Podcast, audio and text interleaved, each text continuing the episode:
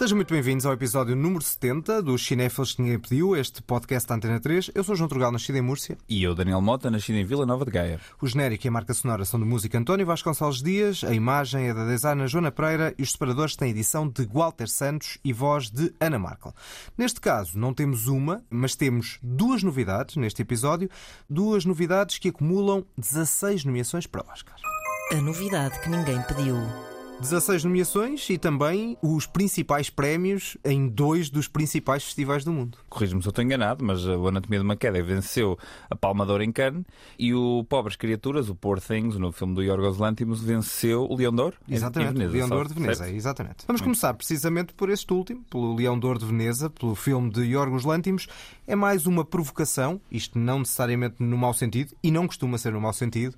No caso, temos aqui a descoberta do mundo também e a emancipação de Bella Baxter. This is Bella. Ba, ba. Bella, this is Mr. McCandles. Hello, Bella.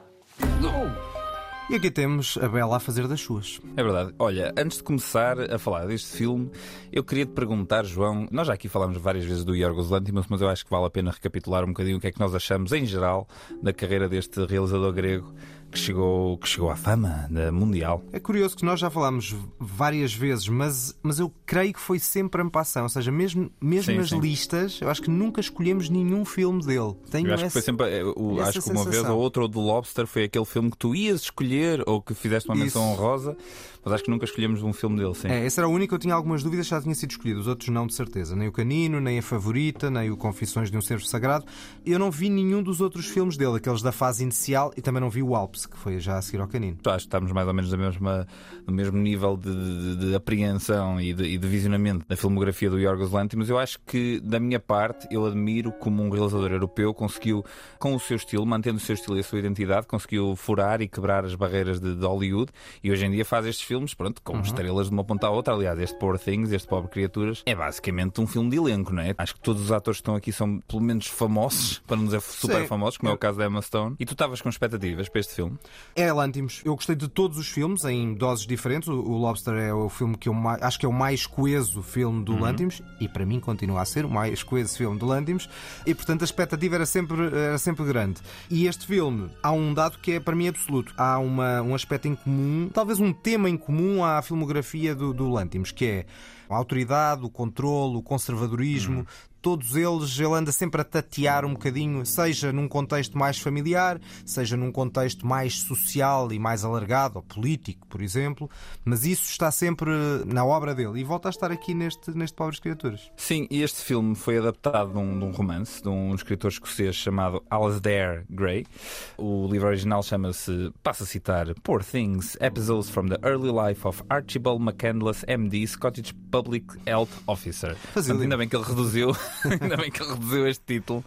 Epá, e logo à partida, o que eu acho curioso, eu só queria dar aqui uma nota do que é que foi para mim esta sessão. Eu fui ver o filme ao meio-dia e meia e atrás de mim estavam dois jovens que a dada altura resolveram dizer ah, isto é tipo Tim Burton. Pá, não sei se é bem tipo Tim Burton, gente, mas ainda bem que reconhecem alguns traços evidentes de um lado mais gótico e fantasioso do Tim Burton, que talvez na parte estética este filme possa emular aqui e ali, de uma forma eu acho até eh, mais interessante e inspirada. É só na Agora, parte estética, em termos temáticos, não tem nada a ver. era exatamente aí que eu ia chegar, que é, em termos temáticos, os filmes de Tim Burton vão muito mais atrás de, de, de um lado mais belo e mais, talvez mais, mais fantasioso, porque este filme depois o que acontece é que apesar de partir de uma premissa completamente deslocada e existir claramente num mundo alternativo, o filme depois explora coisas muito concretas, muito, muito reais, quando fala de coisas como que falaste agora mesmo, da questão do conservadorismo, de fazer referências ao socialismo, a questão da, da criação de uma identidade e da, da, da forma como se vê o mundo a partir de um, de um certo ponto de vista, porque revelar qual é esse ponto de vista também é um bocadinho revelar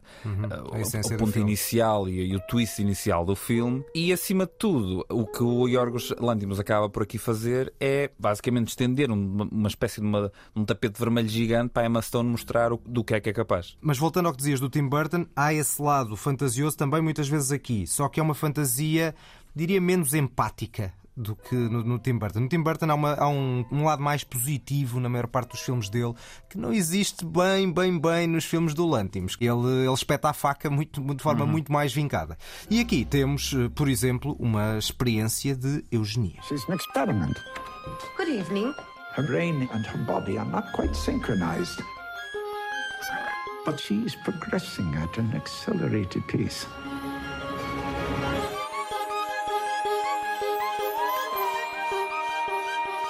Quero muito falar daqui a pouco do, destes sonzinhos e desta banda sonora muito especial deste, deste Pobres Criaturas, mas a, a essência desta história é o, o nosso God, que é o William Defoe, que é um cientista que está a criar esta figura da Emma Stone através de um corpo antigo e ele que recria esta pessoa que no fundo já é uma pessoa adulta numa fase inicial, mas que tem ainda o cérebro de uma verdadeira criança ou quase de um recém-nascido.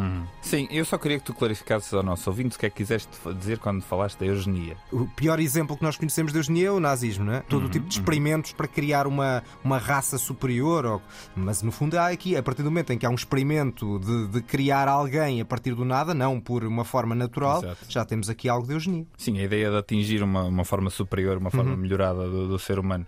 Sim, ou seja, essa forma como esta personagem claramente vai evoluindo e aprendendo o mundo eh, a partir da primeira cena e a forma como o próprio filme eh, está estruturado em torno disso, eu acho que é das coisas mais interessantes que este filme tem. Eu acho é que o filme, essencialmente, e parece-me que por vezes algumas pessoas estão à espera de outra coisa e saem um bocadinho defraudadas, o filme essencialmente é uma comédia. E nesse sentido, o Globo de Ouro de melhor eh, comédia musical para mim foi muito bem atribuído. Fez-me rir imensas vezes.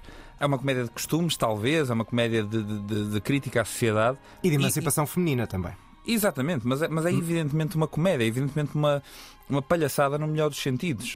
Para isso, para mim, basta olhar muito especificamente para a personagem do Mark Ruffalo, que eu acho que aqui está, está bastante bem, e é a pessoa que melhor, a seguir a Emma Stone, melhor percebeu o que é que era o filme, porque a personagem dele é de um exagero tal que só podia ser, é quase revista, é de um exagero tal que isto só podia ser um- uma caricatura, uma sátira, etc. Ah, O E o filme, William eu acho que- Mas eu acho que acrescento o William Defoe também é overacting eh, muito, muito forte. E Mas ele já está tão carregado. Ele- mas ao mesmo tempo, o Willem Dafoe para mim é mais difícil atribuir-lhe isso, porque ele já está tão carregado de, de prótese e de maquilhagem que tudo que ele faz depois acaba por já estar exatamente, já está enterrado por cima daquela, daquela caracterização que já lhe confere um lado muito exagerado. E Emma Stone, ou seja, este papel da, da Bella Baxter no- no- nas mãos de uma atriz menos capaz tinha sido um desastre, se calhar. Aliás, nós vemos mais tarde no filme uma sucedânea, digamos assim, da Bella Baxter interpretada pela Margaret Qualley, que para mim não resulta tão bem como a Emma Stone quando o faz, apesar de ter muito poucas cenas. Sim, já praticamente não aparece. não é? Sim, mas as poucas cenas que aparecem eu acho que não, não têm o mesmo tipo de, de- de eficácia que a Emma Stone consegue, consegue ter aqui. Eu acho que é isso, eu acho que o filme, acima de tudo, é, um, é uma espécie de uma mo- mostra de olha, olhem só o quão incrível e o quão brilhante consegue ser esta atriz. Depois, esteticamente, eu acho que o Lantimos se perde um bocadinho neste filme. Eu, não- eu acho que, apesar de estar a elogiar aqui o filme desde que começámos a falar, eu não acho de todo que este filme seja brilhante, nem perfeito. Uhum. Acho que esteticamente o filme se perde um bocadinho e a dada altura parece um bocado que ele está a filmar aquilo um bocado ao calhas. É, e por exemplo, pensei- os- o olho de peixe, que já na Sim, favorita sim. já tinha muita presença, aqui parece um tanto ao quanto gratuito, em vários momentos. Sim, e eu a dada altura pensei, este estilo visual, esta estética, esta arquitetura dos cenários, etc., estão a espelhar o que esta personagem vê, ou seja, estão a espelhar a capacidade de percepção de- de- e de, de interpretação desta personagem, da Bella Baxter. Mas a questão é que ao longo do filme isso não é resolvido, ou seja, o olho de peixe vai voltando, as câmaras exageradas vão voltando, e a dada altura pareceu-me um bocadinho gratuito, como tu acabaste de É, dizer. E acho que isso acabou por me roubar um bocadinho de, de- de atribuir mais qualidade e mais valor ao, ao filme. Sim, porque há um lado de, de mudança fotográfica, que essa nós compreendemos perfeitamente ao, ao sabor da narrativa, nomeadamente quando se transfere do preto e branco para as cores da descoberta do mundo da nossa, da nossa protagonista. Mas depois há, de facto, alguns truques de câmara em alguns momentos que parece mesmo eh, fascínio visual gratuito, ou seja, uma, há ali um deslumbramento por certas opções estéticas, mas que não estão enquadradas na- no, no próprio filme. No entanto, vai vendo eh, grandes cenas aqui e acolá ao longo do, do, do filme, como o Lantimos também sempre fez em todos os filmes, nomeadamente uma grande cena de dança. So Bella's so much to discover, and your sad face makes me discover angry feelings for you. Right. Become the very thing I hate, grasping succubus of a lover. Fight many of them off me. Now I'm it. Fuck.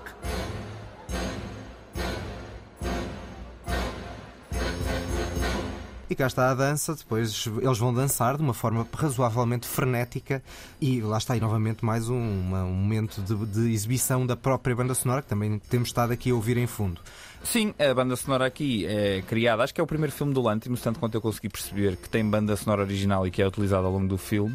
E a banda sonora aqui é de um compositor que eu não conhecia, que é o Jersin Fendrix. Espero não estar a dizer muito mal Tu não, tu não conhecias Um, e ele próprio não tinha feito banda sonora alguma, é, é estreia. Ah, ok. É estreia. Sim, mas podia ser de uma banda, podia vir de outro sítio. Não conheço de facto. Ah, e a banda sonora é das coisas mais interessantes no filme, uma coisa muito. Parece que está sempre desafinado a afinar e parece que Isso. está sempre a ir ao sítio, parece E- que se está a consertar à medida que o filme continua. Eu acho uma banda sonora bastante boa. É muito criativa, mas em vários momentos muito minimal. São pequenas notas, tu vais ouvindo, pequenos sons, pequenos extratos sonoros. Às vezes aquilo acaba por não ser nem uma melodia bem, bem construída. Mas depois o conjunto eh, resulta bastante bem no, no, no filme. Ao contrário do que foi dito, esta banda sonora não inclui a Carminho. Não, a Carminho não está nomeada. Isso não é, isso não é real, Não é A Carminho real. não está nomeada para, para nada. O que está nomeada é a banda sonora do Jerskin Fendrix. E isto não, tem- não é nada contra Carminho, longe disso. Uhum. É, é uma questão factual. É que, de facto, Claro. não, é, não há uma nomeação para o Oscar incluindo a, a- a canção da Carminho, porque o que interessa para esse Oscar é esta, é esta partitura. E, de facto, temos uma parte de Lisboa. Lisboa, que tem fado, já vamos ouvir um bocadinho do fado da Carminho, tem fado, tem pastéis de nata, mas também tem a siesta. Tu vais-me obviamente, João, vais-me perguntar, como pessoa que vive em Lisboa, não Lisboeta, mas como pessoa que vive em Lisboa, como é que eu me sinto? Vamos aqui perguntar-nos como é que nos sentimos com esta representação de Lisboa em filme. Ora, Eu sinto-me orgulhoso. eu não sinto particular orgulho nem desorgulho, nem o contrário. Ou seja, eu achei graça porque quando aparece Portugal no, no- num filme, nós temos sempre um burburinho nas salas de cinema, né? nós gostamos sempre que falem de nós. Então há sempre esta- este momento de Oh, Lisbon, Portugal, e de repente ouve-se assim no cinema: Oh, não, somos nós. Bye. Ainda eu, que- acho aquilo, eu acho hilariante. Ainda que neste caso seja uma casa de bonecas em Budapeste. Exatamente, mas até, até nos revelarem o, o cenário, eu acho que toda a gente estava à espera de repente ver o Terreiro do Passo. Ah, e o que acontece é uma coisa completamente diferente. Há ali um traço ou outro, claro, da, da- da arquitetura portuguesa, e tinha aqui o a ver, e a, e a piada, eu acho, eu, da, da criação dos cenários, e são cenários bastante impressionantes. É esse, é, é alguns paralelismos com a realidade, mas quer dizer, depois há siesta, depois há conversas que são metade em português, metade em português do Brasil. Mas siesta é ah, Ibéria, metade em- é Ibéria. Pois É é, eu acho que no ibérico. fundo. Pronto, João, queres ir por aí, queres ir por aí. Eu acho que no fundo estes senhores querem apoiar o teu projeto ibérico e fazer aqui a Ibéria e não Portugal. Se tu dizes, que sou eu para dizer não, o tu é, tu, é, contrário. que- tu é que começaste com a Ibéria. Pá, o Lantimos andou a ler Saramago e, e bem, e portanto, e, e achou que era uma boa, uma boa forma de juntar estes. Porque eu, no caso, gostava de saber se isso está no livro, de alguma maneira, porque isto de facto não tem esse livro de base, se também há essa referência à siesta, mas, mas, mas não li. Mas essa parte de, de Lisboa é bastante interessante. Eu acho que o filme depois perde um bocadinho quando se torna um bocado repetitivo e cíclico Uhum, na, exatamente. parte, na parte de Paris, em particular. Na parte do barco começa a entrar e lá está, é um certo exagero que existe no- no- nos filmes do Lantimos que às vezes perde um bocadinho o critério. E Uhum. Aí que eu acho que o filme se vai perdendo. Sim, eu também senti exatamente a mesma coisa. Ou seja, acho que a nossa experiência do filme foi bastante similar, porque eu estava completamente dentro do filme e achar, e achar o filme muito interessante. E acho que há alguns no barco, que eu acho que o filme se perde um bocado em, em- em personagens que não são assim tão interessantes, em reviravoltas que não são assim tão marcantes. É isso. E depois a, a cena de Alexandria, que me parece um bocadinho forçada. E depois em Paris, o que tens, acima de tudo, é uma ideia da emancipação física desta personagem, um bocadinho levada a um extremo que eu achei que aqui e ali se tornava, lá está, repetitivo. E pronto, já percebi este ponto, já percebi esta parte da história, podemos passar à frente. Pelo meio disto tudo, eu, eu volto a dizer, temos um Mark Ruffalo que sempre que aparecia me dava vontade de rir, porque ele a dada altura entra numa espécie de um também loop de desespero atrás da Bela e aquilo, aquilo tem muita graça. Eu, eu, portanto, eu não conseguia deixar de, de achar piada. Mas esta personagem da Bella Baxter, esta, esta criação da Emma Stone, vai se tornando mais e mais e mais complexa. E isso também é uma coisa muito interessante de observar na, na interpretação da Emma Stone, porque ela começa quase sem conseguir controlar o corpo e acaba uma espécie de uma intelectual de esquerda, ainda para mais. Certo. Isso, por acaso é notório até nesta, nesta cena quando ela começa a ler e a ler muito. You're always reading now, Benna.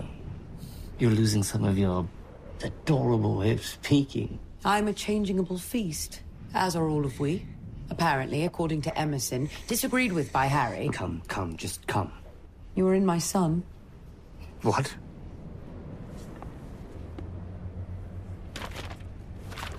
Para a personagem do Mark Ruffalo, a Bela era interessante era quando era burra. Exato, mais uma crítica bastante óbvia, bastante explícita. Eu acho que. Mas isso, então, mas algumas dessas críticas mais óbvias têm graça exatamente por isto ser uma comédia. Claro, claro. E exatamente por Mark Ruffalo estar a fazer o pior sotaque inglês de todos os tempos. Exato. E o próprio final, o próprio final até se poderia ser um bocado condenável numa certa lógica de olho por olho, não é? vamos dizer, Uhum, mas é um bocadinho isso. E eu não acho que seja por haver esse espírito satírico no filme. Claro, claro que sim. Ou seja, eu acho que o filme acaba por se isentar de alguma, de alguma culpa, digamos assim, de poder ser um bocadinho duro para algumas destas personagens e essa ideia da vingança olho por olho não ser assim tão, tão eticamente correto, podemos dizer. Mas lá está, é uma comédia, é um exagero e no final tudo em exagero e tudo em extremo e de repente esta felicidade ex- exacerbada e, e o city idílico quando estas personagens chegam faz sentido. Deixa-nos pensar aqui e ali, mas acima de tudo eu acho que o Lantimos se divertiu, eu acho que os atores todos se divertiram. É muito bom ver um filme de comédia nomeado para tantos Oscars e a valorizar um filme que, ok, não é uma comédia simples e, digamos, Sim. básica, não queria, comédia não queria lhe chamar isso, nem uma comédia romântica. Epá, mas é uma comédia. E é um filme de género, é fantástico, é comédia, tem atores em, em overacting propositado. A favorita já era uma e- comédia e também, foi, também teve muitas nomeações. Portanto, Sim, é mas tinha um lado mais negro, não é? Eu acho que o Favorito era um, era um filme assumidamente mais negro, mais. mas tinha um lado mais- mais forte. Mas era mais subversivo. Eu acho que este é menos, eu acho que este é mais leve. É- o, Favorito era QB pesado. eh, eu acho que este aqui consegue ser mais deslocado no melhor dos sentidos. E, e pronto, e acho que é um filme que se vê muito bem e que diverte. Eh, há várias críticas, pronto, no, no sentido contrário, a chamar isto uma aberração, etc. Vale o que vale, Eh, não temos Vale que como estar todos do mesmo. Eu acho que este filme está longe de ser uma aberração, já vi muitas aberrações este ano, Eh, algumas delas também nomeadas para melhor filme, mas isto não é de tudo isso. Vamos, já vamos à nota, mas para já, comprometido, vamos lá ouvir um bocadinho do certo do Fado da Carminho. Neste quarto tão pequeno que eu pensava ser só meu. Infiltra-se um tal veneno que é a solidão e eu. Infiltra-se um tal veneno que é a solidão. Aqui está a Carminho e é um momento em que o filme para de, de alguma maneira eh, e, e tem imponência essa, essa paragem, porque soube o fado, um filme com bastante ritmo e, e até um ritmo muito curioso por causa da banda sonora e quando há este fado, de facto o filme ganha uma outra outro condão. Sim, e é acima de tudo o momento da descoberta da emoção, não é? Uhum. É curioso que essa descoberta da emoção, a descoberta da, da lágrima, da tristeza, seja o que for, seja com, acho que a música tradicional mais triste Certo. possível. E aqui muito bem cantada pela Carminho, que está muito bem. E aparece de uma forma muito, muito sucinta. Também acho que não, não faria sentido ser de outra forma. Encaixa bem no filme, encaixa muito bem no filme. Para nós, vai sempre ser um momento que vamos estar mais atentos que ao que seria normal, porque tudo aquilo nos diz bastante. Mas é um, mas é um momento bastante bem, bem feito e a Carminho está muito bem. E acho que ser o momento da descoberta da emoção, pronto, acho que nos pode Ao encher sabor de do fado. Ao sabor do fado. Exatamente. Vamos então à nota. Vamos à nota. Eu acabo, eu acabo no fim disto tudo por dar um 7 a este filme, porque acho que, não sendo dos filmes que eu mais gostei do Lantimos, acho que foi um filme que me entreteve bastante. E não é Tim Burton, malta, não é, não é Sim, Tim Burton. não é, não é. Eu dou exatamente a mesma nota, estamos alinhados nos últimos episódios. Não vou resistir a mandar umas bocas. Isto tem defeitos, de facto, mas comparado, por exemplo, com outros dois filmes muito mediáticos, a Barbie é muito mais bem escrito, com muito mais É. cinema, muito mais criativo e não é uma- e é cinema, não é publicidade, ao contrário. Este filme e a Barbie têm algumas parecenças na ideia de que uma, uma, uma mulher Isso. inocente que vai Exatamente. vai descobrir descobrindo o mundo, e- o mundo que não é o Exatamente. dela, porque está encapsulada num, num Também mundo tem curto. cenários fantásticos, Exatamente. mas no entanto este é bom. É, e não é uma publicidade de meio ou semi, ou se calhar não, é, nem, não, não chega a ser Acho que só é publicidade aos pastéis de natas. Sim, é? exatamente. E, pá, E por sua vez, é bizarro, é subversivo de alguma maneira, menos do que outros filmes do Lantimos, mas não deixa de o ser e de uma forma muito mais justificável do que acontece no Saltburn que falámos recentemente. pois, Portanto, e- isso nem, nem me tinha lembrado desse. Exato. Bom, seguimos para a segunda novidade deste episódio, de um filme que já falámos aqui duas vezes, porque eh, eu vi-o no Lefest, mas só agora, e exatamente hoje, é que ele estreia nos cinemas nacionais.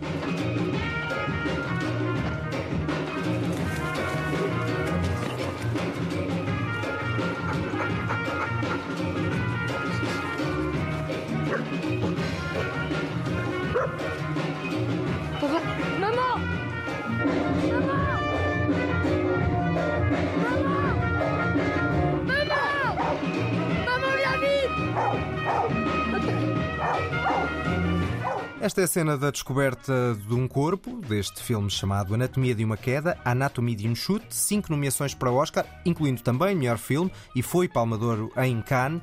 Eu já, já falei dele quando vi no Lufest e depois nas melhor, nos melhores filmes de 2023, portanto eu vou-te passar praticamente a palavra toda, vou só interagir um pouco contigo, também para não te deixar a falar sozinho, naturalmente. Claro, claro. E porque podemos discordar muito, vamos ver se sim ou se não, mas eh, só dizer que fiquei, depois de ver o filme, um bom tempo com esta música na cabeça.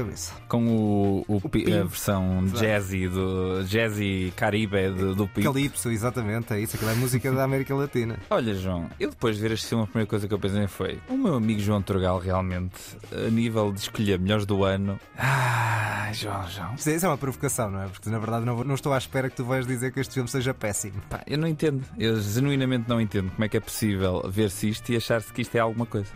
Eu estava aborrecido, de uma ponta à outra, pessoas a falar, drama familiar, interpretações fantásticas. Eu estava a apanhar uma seca. que é isto? Cinema em condições? Exato. Pensado? Bem escrito? Não. Dê-me lá o outro senhor com a batuta. Bom, eh, Senhor com a batuta. Lá vai mais umas o senhor com a batuta que treinou, que treinou seis anos para fazer uma cena que, pronto, né? Ora, isto é, um, isto é uma obra, né? Isto é uma obra rara de, de muita coisa. O Anatomia de uma Queda, há duas coisas que eu queria dizer antes de falar do filme. Eu fiquei muito, muito contente por este filme ter sido nomeado para cinco Oscars, porque este filme não foi uh, a submissão oficial de- de- da França para os Oscars. Ou seja, foram os Oscars que foram depois eventualmente buscar o, o filme, porque acharam que ele era meritório, e é. Isso também explica porque é que o filme não está nomeado para melhor filme estrangeiro.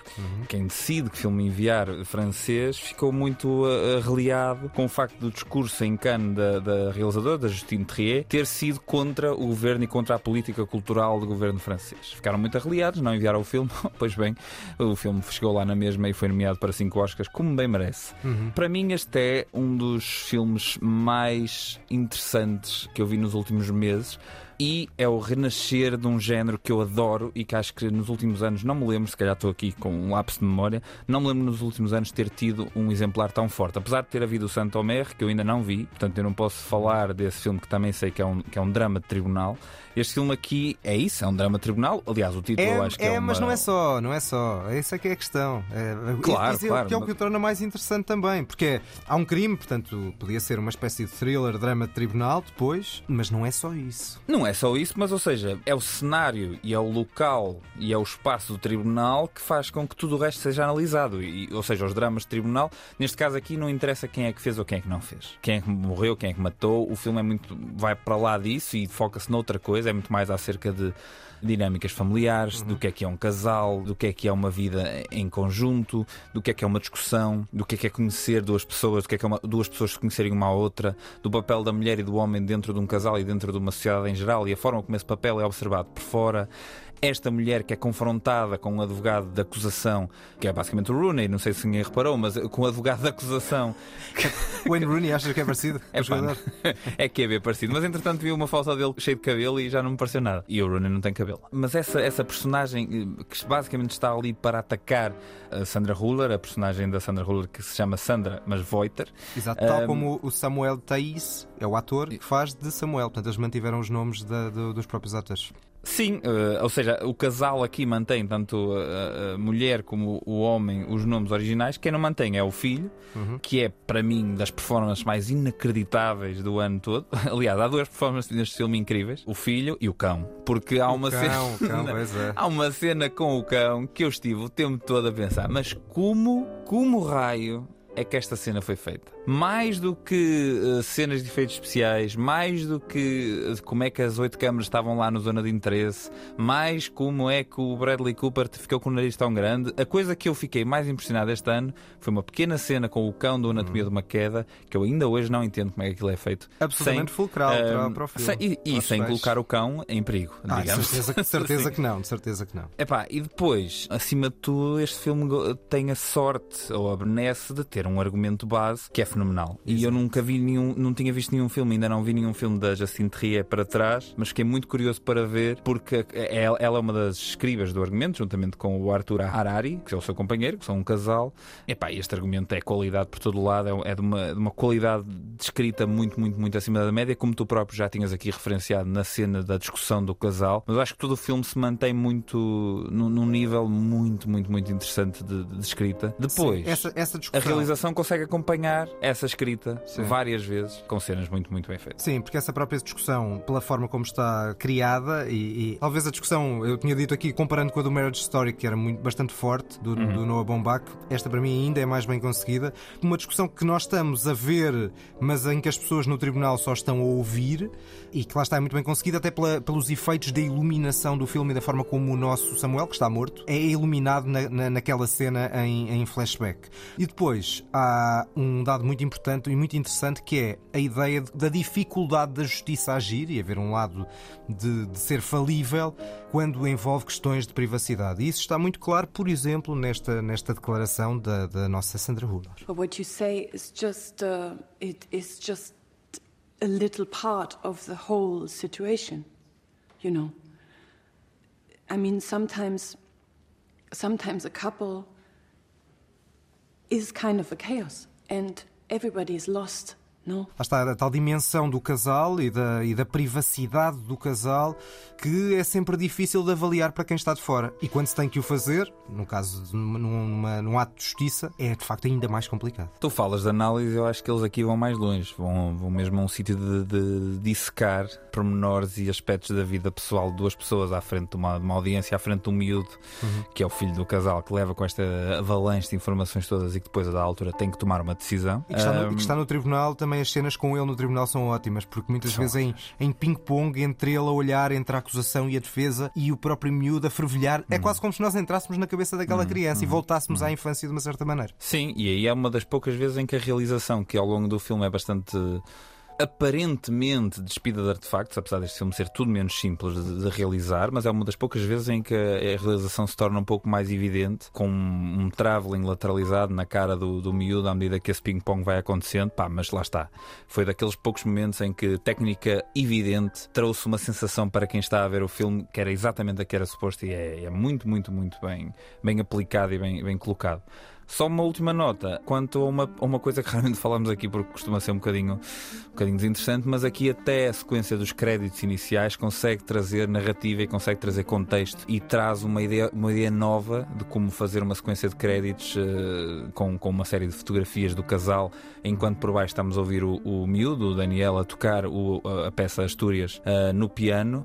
E pá, é uma sequência de créditos fantástica que, que- que lá está, nos leva para ideias de outros tempos em que filmes traziam cenas de créditos que, que nos introduziam à narrativa de alguma forma. Não faço ideia, porque eu não vi, mas não faço ideia se há aqui algum tipo de referência ao Anatomia de um Crime, que é um filme do Otto Preminger de 1959. Haverá essa aproximação por serem ambos dramas passados num tribunal, mas eu acho que neste caso aqui do Anatomia de uma Queda é um filme que vai, como tu disseste, para além disso e que, e que nos faz analisar a nossa própria vida, a nossa própria vida em casal, as nossas próprias relações anteriores e, e preparar-nos para uma ideia do que é que pode ser uma relação futura. E depois no final nos deixa com uma questão que é a melhor coisa que um filme nos pode É fazer, isso, que é é deixar-nos com uma questão de e tu o que é que fazias? E em aberto, essa ideia de. Eu temia uma da altura que o filme pudesse ser mais eh, fechado e felizmente não é. Tu ainda não falaste de um outro aspecto que eu acho muito relevante neste filme, que é a questão também, e nomeadamente em tribunal, mas também na vida social, da importância da língua e da língua na cultura. E isso também está aqui nesta cena. Il adorait écouter la musique fort, ça le calmait. Et euh, il avait installé exprès un. un- how do you say speaker? Sorry. Une enceinte. Euh, une, une enceinte puissante, pardon, euh, parce qu'il travaillait beaucoup et ça faisait beaucoup de Madame bruit. Solidor a quand même déclaré que c'est à cause de ça que vous avez mis fin à l'entretien. C'est bien ce qui s'est passé. Elle n'a jamais déclaré ça. Sandra Hüller está em dois filmes, fala três línguas, fala inglês, fala francês neste e depois fala eh, alemão no, no Zona de Interesse. E aqui a questão da língua eu acho que é muito interessante porque por detrás de um certo chauvinismo francês é recomendado para ela e isso em teoria seria irrelevante do ponto de vista da justiça, que fala em francês, porque se falar em francês vai apelar mais à emoção dos jurados. O que no fundo acaba por ser uma contradição com a própria justiça, porque não, será esse, não seria essa a chave da decisão. E ela tenta falar francês e nem sempre consegue, há bocadinho ouvimos lá falar inglês. Exatamente. A Sandra Roller, eu acho que já, já falámos aqui mais que uma vez sobre o facto deste ser um ano dourado para ela. Eu não vi o Tony Herdman, eu acho que tu viste. É uma, uma fricalhice das boas, mas tem muita graça e o papel dela também é forte. Para mim, ela foi uma novidade este ano. Cheguei tarde uh, ao comboio Sandra Huller, mas acho que com estes dois filmes, bem, se, se, a carreira dela não fica definitivamente lançada, não sei o que é que mais ela pode fazer.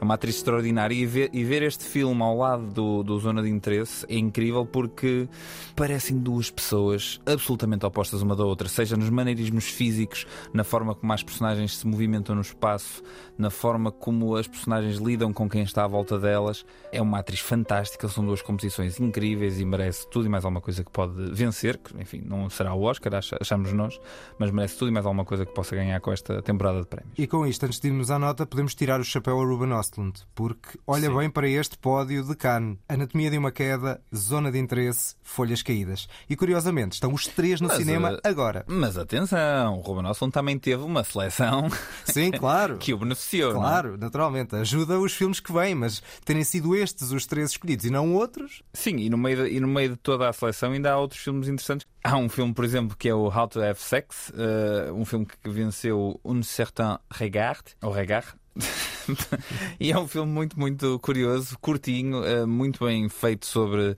sobre temas difíceis, difíceis de abordar, como é uma, uma descoberta da sexualidade na, na, adolescência, que se calhar vamos falar mais para a frente do filme, mas é um filme que vale a pena estarem atentos para quando ele surgir, seja num, num cinema, seja numa plataforma portuguesa. E o Dias Perfeito também foi premiado o ator, portanto, sim senhor. O ator é, é impressionante no, no, no filme do Wim Wenders e, portanto, grande, grande palmarés de carne de 2023. Vamos à nota desta Anatomia de uma Queda. Pronto, um 7. Não, estou a brincar. Uh...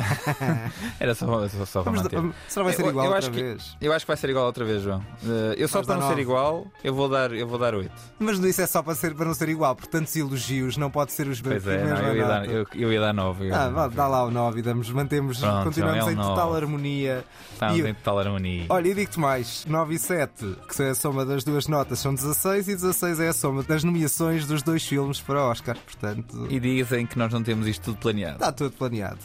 Seguimos, depois destes dois belos filmes, mesmo o Pobres Criaturas que nós gostamos menos, o Por Things do Yorgos Lantimos, não temos lista, temos duas novidades, já, já houve muita, muita conversa aqui neste nosso episódio e vamos para as notas finais. O Toca e Foge que ninguém pediu. Nestas notas finais, neste Toque e Foz, temos três notas, duas tuas, começas tu. Começo eu com magia, chocolate e folia. Cherry. Cherry picked by the pick of the cherry pickers from the Imperial Gardens in Japan. Mm. Well, Mr. Wonka, I've been in this business a very long time, and I can safely say that of all the chocolate I have ever tasted, this is without doubt the absolute 100% worst. Magia, feliz, chocolate, não é? Chocolate, magia e folia. não importa a ordem, o que importa é que essas três são, são as palavras-chave deste Wonka. Fui ver este filme, este novo mergulho na, na mitologia de, do Willy Wonka e da Fábrica de Chocolate, o, o, livro original do Roald Dahl. Já teve duas adaptações diretas, tanto o Willy Wonka e a Fábrica de Chocolate com o Gene Wilder, como depois o Charlie e a Fábrica de Chocolate, esse sim o título original do livro do Roald Dahl, que foi adaptado pelo Tim Burton. E agora, entretanto, temos esta espécie de história de origem, que tinha tudo para dar errado, chamada Wonka, com o Timothée Chalamet lá. Eu não fui ver o filme com o Chalamet, que tu não gostas de dizer o nome dele, uh, mas, uh, mas tinha de facto um pressentimento uh, curto. Compreendo, compreendo. E eu próprio também não tinha grande expectativa, mas depois eu vi quem mas é que era o realizador. É, exatamente, este não quando. fez quem é que é o realizador disto? E vi que era um senhor chamado Paul King. O Paul King fez dois dos melhores filmes para a família, para a família inteira, dos últimos anos, que são os dois Paddington, que são dois filmes britânicos, muito bem conseguidos em torno do ursinho de Paddington. Pai, são filmes muito, muito mágicos, com muita folia, só que sem, com um bocadinho menos de chocolate. e são filmes mesmo muito divertidos. O segundo Paddington ainda hoje é dos filmes mais bem cotados no Rotten Tomatoes, vá-se lá saber. E são, são realmente filmes acolhedores. Este Wonka, eu fiquei logo mais intrigado e com mais curiosidade por causa disso, porque apesar de tudo, ele consegue, dentro desta lógica de fazer um filme que apela a muitas pessoas e a muitas idades, consegue ter uma, uma identidade visual, consegue ter uma identidade na própria escrita, que os argumentos também são dele. E eu fui ver este filme com alguma curiosidade para ver o que é que ele tinha conseguido fazer aqui. E não saí defraudado, ou seja, o filme não é extraordinário, é um, sei lá, um 5, 6 em 10. O Timothée Chalalat é bastante cativante e, e, tem bastante carisma. As canções, o filme é um musical, as canções são, são, são interessantes, não são más, são, são bem feitas. Só que o filme todo tem uma coisa que eu acho bastante relevante, que é o filme consegue ter uma unidade dentro, da, dentro do, do estriónico, dentro do exagero, dentro do, por exemplo, neste excerto em que ouvimos agora, até eles conseguirem chegar ao fim da frase, o filme usa uma série de, de, expressões e, e, e, é muito exagerada, a música é, é, muito marcada e todo o filme tem uma unidade estética e, temática muito bem conseguida e, consegue, e conseguiu no fim fazer aquilo que realmente um filme destes uh, deve fazer, que é conseguir-me aquecer o coração, é conseguir-me emocionar e conseguiu-me fazer acreditar num mundo melhor. E já não está nada mal. Não, não está nada mal. São duas horas de diversão. Eu acho que vale a pena. Muito bem. Seguimos para uma, um pequeno festival online da plataforma Filmin, que em fevereiro vai eh, passar filmes europeus que não tiveram estreia comercial, vindos de vários países, da Suíça, da Arménia, da Irlanda, da Polónia e também de Espanha, como é o caso deste filme. Que és això, tia? Una articària. Em sortia. Mila. Mira, carinyo, tu saps que s'ha de fer servir protecció, no? Però m'estava espiant o alguna Este filme chama-se Criatura e é um filme muito intrigante que vai ser possível ver neste festival. Eu já o pude ver. Ele, alguns destes filmes, de, deste Atlântida Film Festival, tiveram algum protagonismo em festivais. É o caso deste, que venceu uma secção paralela de Cannes dedicada ao, ao cinema europeu. E esta realizadora, Helena Martins, está na sequência de um momento forte do cinema na Catalunha realizado por mulheres. Porque já tivemos a Carla Simone, do Alcarrás e do verão de 1993, a Clara Roquet, do Libertar, que escreveu aqui o argumento, e agora temos esta Helena Martin. No caso, é uma espécie de um coming of age. Sendo que é um coming of age invertido, no sentido em que o ponto de partida é o presente. E depois, sim, vamos tendo as analepses, os flashbacks, para o passado, de acordo com momentos da vida dela, da infância e da adolescência, que marcaram a personalidade que ela é. E é um, é um, é um filme bastante interessante de, de descoberta, de trauma, porque nota-se claramente que há um trauma nesta personagem, também de descoberta desse desejo feminino ao longo do tempo, e que no fundo vamos percebendo essa construção da personagem entre uma questão de saúde mental pouco resolvida eventualmente abuso. O filme não é muito claro e também é interessante esse lado enigmático e um certo machismo estrutural na sociedade. É muito interessante a história e a construção da personagem e é também interessante a encenação quer na, na, na, forma como a realizadora encena alguns momentos de sexualidade, mostrando apenas o que tem de mostrar, não há nada explícito, e também algumas cenas de água que são muito vibrantes em termos visuais. É um belo filme, intrigante, este, este criatura. Intrigante acho que é mesmo a palavra certa. Eu, eu próprio, hum. eu gostei do filme, mas ainda não sei bem como. E lá está, esse lado enigmático do filme é, é, é, é muito curioso. Chama-se Criatura, realizado por, por Helena Martin. Mas é bom, não é? É bom quando o cinema nos provoca esta coisa de não sei bem o que é que sinto. Eu saí um bocado é assim, já falámos aqui, saí um bocado assim do Zona de Interesse da primeira vez que o vi também. Provavelmente não são filmes nada parecidos, mas, mas a primeira vez que vi o Zona de Interesse também saí de lá e pá, não sei o que é que sinto sei que sinto coisas e, e, a partir daí acho que já vale a pena. A única coisa em comum é de facto termos um espaço de intimidade. É, é, hum. é nesse espaço que partem ambos os, ambos os filmes. Seguimos e fechamos com as curtas nomeadas para Oscar. It's difficult work. But no matter what, You do whatever it takes because fixing stuff is one of the best things that humans do. That's why this is not just a musical instrument repair shop. When an instrument breaks, there's a student without an instrument. No, no, no. Not in our city. Ora, temos duas curtas que estão nomeadas e que tu viste. A partir do momento em que saem as, as nomeações para melhores curtas, seja documental, seja narrativa, seja de animação, nos Oscars eu faço logo uma pesquisa para perceber quais delas é que já tiveram estreias online ou estreias nas plataformas, porque não é necessariamente um conteúdo que nós sejamos imediatamente atraídos por, porque não é muito o nosso foco aqui no, no cinéfilos. E não, não é isso, Neste... e também é difícil porque raramente chega às salas de cinema. Curiosamente, uma das que chegou, que até diria que poderia estar nomeada, que era a do Almodóvar, não chegou à, à, à nomeados. E nós temos uma facilidade muito grande que é, por exemplo, no caso das curtas nomeadas de documentário, nas curtas de documentário nomeadas para o Oscar, três delas estão disponíveis no YouTube completamente livres e completamente legais. Uh, Chamam-se elas Island in Between, que é do New York Times, uh, The Barber of Little Rock, que é do New Yorker, e este, que era o excerto que ouvimos há pouco, que se chama The Last Repair Shop, que é aqui feita pelo Los Angeles Times, ou seja, também por um, por um jornal. Esta, esta moda, digamos assim, dos documentários produzidos por jornais para que depois acabam no YouTube e depois acabam nomeados, é das melhores modas dos últimos anos e é do melhor que o YouTube nos trouxe. E este The Last Repair Shop é um documentário muito bem uh, conseguido eu acho que uma narrativa muito interessante. E estes documentários primam sempre por terem uma abordagem a um tema que nós já conhecemos, neste caso aqui em LA, em Los Angeles, existe uma, uma última loja que repara instrumentos de miúdos que estão a aprender a tocar um instrumento. E esse instrumento para eles é uma forma de se expressarem, uma forma de se motivarem, uma forma de existirem. E depois a própria história das pessoas que reparam os instrumentos é o que compõe o grosso da narrativa deste filme. Ou seja, vamos ouvir a história da vida da pessoa que repara os pianos, a história da vida da pessoa que repara os metais e os, os instrumentos de sopro de madeira, etc.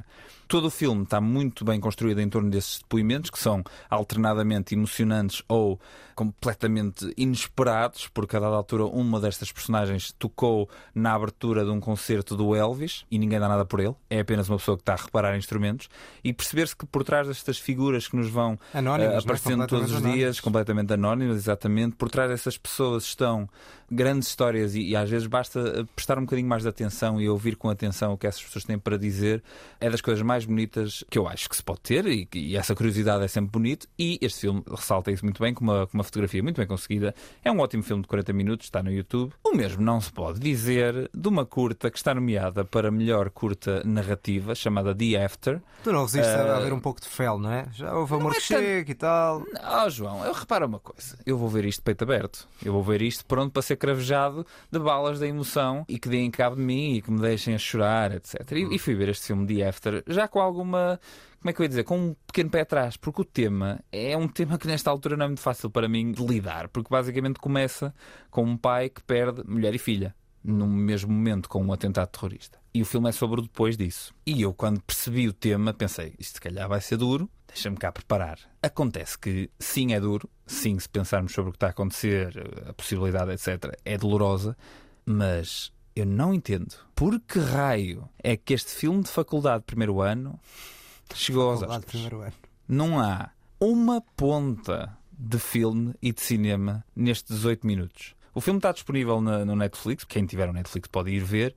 São 18 minutos fraquíssimos, de, de- de nenhum tipo de, de cinema, muito mal realizados. Parece aparentemente filmados com o telefone, não sei bem. E se fosse filmados com o telefone, mesmo assim podia ser bom. Mas não há, não há qualquer tipo de concepção de cinema, não há uma ideia. De... A personagem central, interpretada pelo David Oyelowo, não é exatamente bem desenvolvida para lá daquilo que sabemos que lhe acontece, porque é explícito, porque vemos a acontecer. E não é pela questão do tempo. E não é pela questão do tempo. O filme, o filme tem um arco narrativo muito óbvio, muito previsível, e depois, quando se resolve, nós só ficamos a olhar para aquilo dizendo, ok. E às vezes há curtas que nos deixam neste espaço de, ok, o que é que foi isto? Acabou e agora vou ter que processar. Este filme não tem nada para nos dizer, para acrescentar. É um filme muito frágil. Acima de tudo, estou, estou parvo como é que isto chega sequer aos Oscars.